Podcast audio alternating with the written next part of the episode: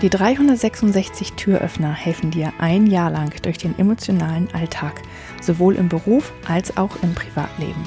366 Tage lang gibt es täglich einen Türöffner. Für dich, von mir. Mein Name ist Julia Meder von Dreamfinder Coaching und ich wünsche dir jetzt viel Spaß mit dem heutigen Türöffner.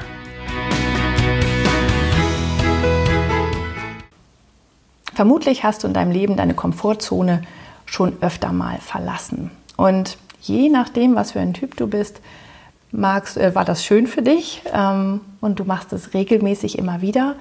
Oder du hast dir gesagt, um Gottes Willen, das möchte ich überhaupt nicht mehr. Dabei ist es tatsächlich wichtig, dass wir das ab und zu mal tun.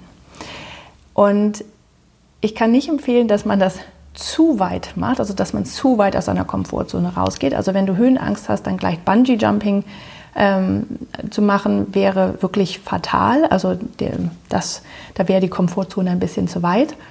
Aber mal mit auf einen Kirchturm raufzugehen und da mal sich ganz an der Tür aufzuhalten und vielleicht nur mal in die Richtung zu schauen, ähm, wo es runtergeht, das wäre zum Beispiel schon mal etwas, wo man aus seiner Komfortzone ein bisschen rausgehen kann. Also schau mal, wo deine Komfortzone ist und dann mach einen ganz kleinen Schritt da hinaus und kannst es immer mehr erweitern. Und die Komfortzone ist halt nicht, also wir denken oft tatsächlich an, an Ängste ne? vor Spinnen, vor Schlangen, vor Höhe, vom Fliegen und so weiter.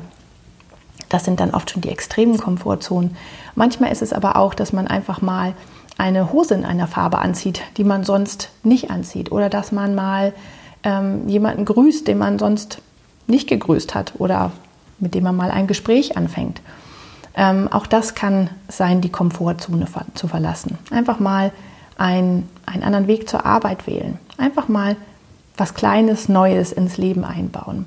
Weil das wird tatsächlich dazu führen, dass du ähm, die Zeit verlängerst. Du wirst dein Leben reicher machen. Du wirst das Gefühl haben, dass die Zeit langsamer vergeht, wenn du immer mal was anders machst. Wenn man in Routinen verfällt, ist das einerseits ganz gut, weil man ähm, dadurch Energie spart und Zeit spart. Aber wenn man immer nur in den Routinen ist und nie aus seiner Komfortzone rauskommt und sich selber mal ein ganz kleines bisschen testet, nicht zu viel, sondern nur ein kleines bisschen, dann ist das tatsächlich einfach gut für ein reicheres, ähm, achtsameres Leben. Ich hoffe, der heutige Türöffner hat dir gefallen. Mehr Infos und alle Links zum YouTube-Video und zum täglichen Alexa Flash Briefing sowie zu mir, Julia Meder von Dreamfinder Coaching, gibt es unter www 366türöffner.de.